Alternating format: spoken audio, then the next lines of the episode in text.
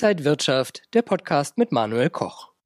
Die Aktienmärkte laufen momentan seitwärts und viele Konjunkturpakete und Hilfen kommen jetzt im Juli auf Anleger noch hinzu. Zugeschaltet aus Frankfurt ist Burkhard Allgeier. Er ist der Investmentchef der Privatbank Haug und Aufhäuser. Schön, Sie zu sehen, Herr Allgeier. Ich grüße Sie. Ja, das Konjunkturpaket, äh, die Mehrwertsteuersenkung, der Bonus für Kinder, 300 Euro, ist jetzt von der Bundesregierung, vom Bundeskabinett durchgewunken worden. Bringt das jetzt auch neue Anreize für die Wirtschaft? Ja, zunächst einmal hilft dieses Paket natürlich, dass Schlimmeres verhindert wird, dass die Wirtschaft sich fangen kann, äh, setzt insbesondere beim Konsum an, Mehrwertsteuersenkung beispielsweise haben Sie angesprochen, auch vielerlei äh, andere Hilfen dienen eben dazu, dass der Abschwung nicht noch wesentlich gravierender wird. Äh, allerdings, das muss man auch sagen, was heute gekauft wird, wird morgen nicht gekauft. Also die Mehrwertsteuersenkung führt natürlich zu Vorzieheffekten äh, und man muss damit rechnen, dass dann irgendwann im nächsten Frühjahr dann die entsprechende Konsumdelle dann auch eintreten wird. Machen die 3% dann überhaupt so viel aus? Ich meine, wenn man beim Bäcker ein Brötchen kauft, macht es nicht so viel aus. Wenn man ein Auto kauft, äh, macht es schon eher was aus. Volkswagen habe ich gerade heute einen Werbespot gesehen, die werben dafür, dass sie die ganze Mehrwertsteuer den Leuten schenken. Ähm, wird das bei den Kunden auch ankommen oder ist das dann am Ende nur gut für die Unternehmen? Gut, es kommt natürlich auch bei den Kunden an, gerade bei größeren Anschaffungen, nicht jetzt beim Brötchen, aber jetzt wirklich bei Gebrauchsgütern für private Haushalte ist das schon fühlbar. Also für all diejenigen, die damit geliebäugelt haben, Anschaffungen zu tätigen, ist das nochmal wirklich ein Impuls, ein positiver. Auf Unternehmensseite ja, kann es ganz anders aussehen. Wir wissen gerade in der Autobranche äh, gibt es große Rabattschlachten. Vielleicht wird dort zwar mehr abgesetzt an Menge, aber ob der Gewinn dann wirklich auch steigen wird, das würde ich auch bezweifeln wollen.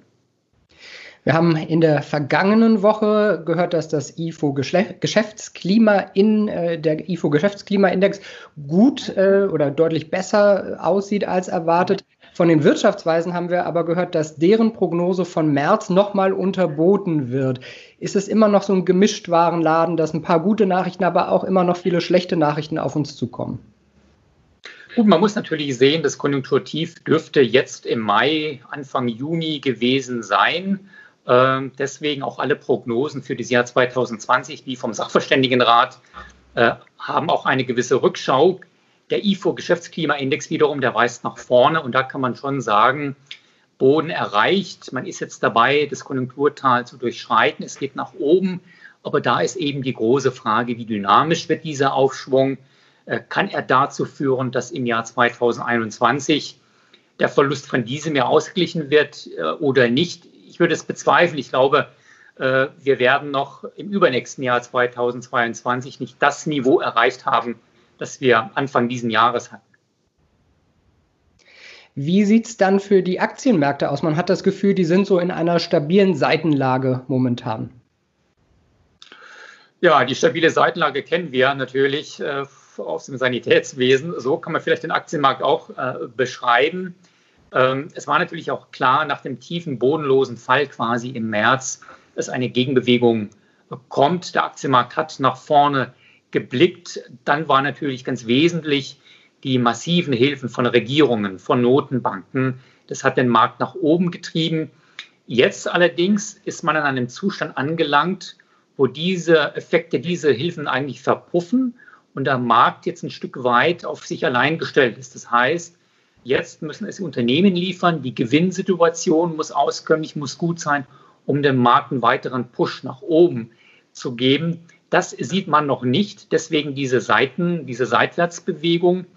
Ich glaube, ein großer Test wird sein, jetzt die demnächst beginnende Berichtssaison, insbesondere was die Unternehmen dann zur zweiten Jahreshälfte, vielleicht auch zu 2021 sagen.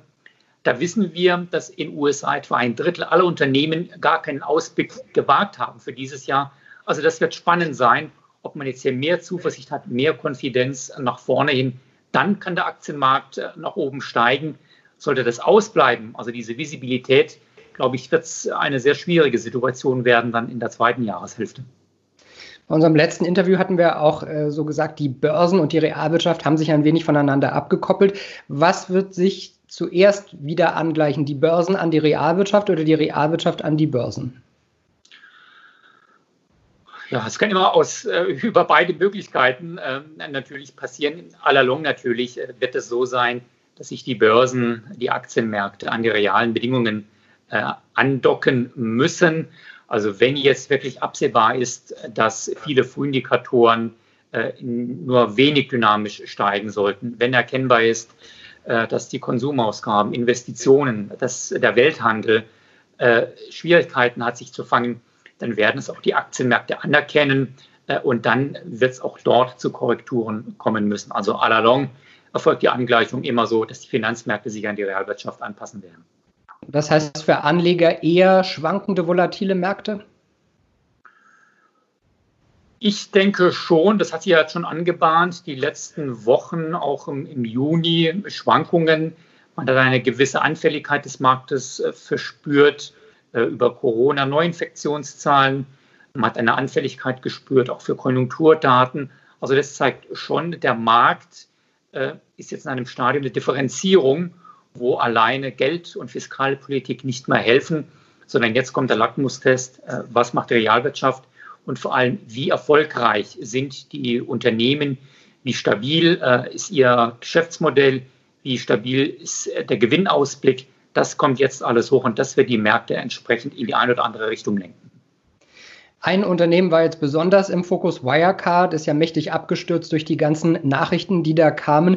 Wenn man so ein Unternehmen im Depot hat, wie kann man da vielleicht Schlimmeres verhindern, dass man vielleicht keinen Totalausfall bekommt? Na gut, wer Wirecard bis vor kurzem hielt, der hat den Totalausfall erleiden müssen. Äh, das Geld ist auch weg, definitiv. Ähm, da hilft immer nur bei solchen Situationen natürlich vor Betrug kann man sich nicht schützen, da gibt es keinen Schutzmechanismus. Nur bei Wirecard war es ja so, dass die Diskussionen schon seit geraumer Zeit äh, geführt wurden. Ähm, und es war auch klar, dass es hier offensichtlich doch Momente gibt ähm, oder Fakten, die auch das Unternehmen nicht zu widerlegen wusste. Also insofern äh, für einen ausgefeilten und gewieften Risikomanager war hier schon Gefahr im Verzuge. Äh, wer das übersehen hat oder nicht sehen konnte, äh, der hat jetzt den Totalverlust. Da gibt es auch jetzt keine schnelle Heilung, kein schnelles Heilmittel, sondern im Portfolio-Kontext hilft eben nur ja, breite Diversifikation und jetzt nicht den zweiten Fehler nach dem ersten machen und weiterhin hochspekulativ tätig sein. Sie haben ja viel mit äh, Privatkunden und mit auch Firmen zu tun. Was sind so die wichtigsten Dinge, was Sie raten würden? Wie muss man sich zur aktuellen Situation jetzt am besten aufstellen? Gut, natürlich, wenn es jetzt insbesondere um die Aktienquoten geht, glaube ich, ist es klug äh, und auch angemessen, ein gewisses Pulver trocken zu halten, äh, sich der Risiken bewusst sein. Wir hatten gesprochen über die unsichere Konjunkturlage. Wir hatten gesprochen über den unklaren Gewinnausblick, über die geringe Visibilität vieler Unternehmen. Das alles sollte im Portfolio-Kontext Berücksichtigung finden. Deswegen die Aktienquoten nicht zu hoch ausfahren, eine gewisse defensive Grundhaltung ins Portfolio einzubauen, auch was andere Engagements anbetrifft, beispielsweise Gold oder auf der Anleihenseite. Ich glaube, da werden wir jetzt klug beraten, äh, das so zu tun. Das heißt, eher Cash vorhalten und dann im richtigen Moment möglichst einsteigen oder mit dem Geld auch schon in andere Assets reingehen?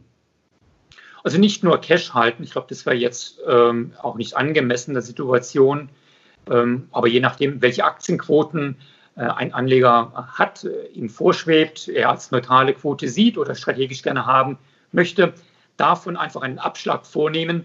Es gibt ein gewisses Sicherheitspolster und auch die Möglichkeit, dann doch äh, in schlechteren Marktphasen entsprechend reagieren zu können. Aber wo stecken Sie das Geld denn rein, wenn es nicht zum Beispiel in Gold rein soll?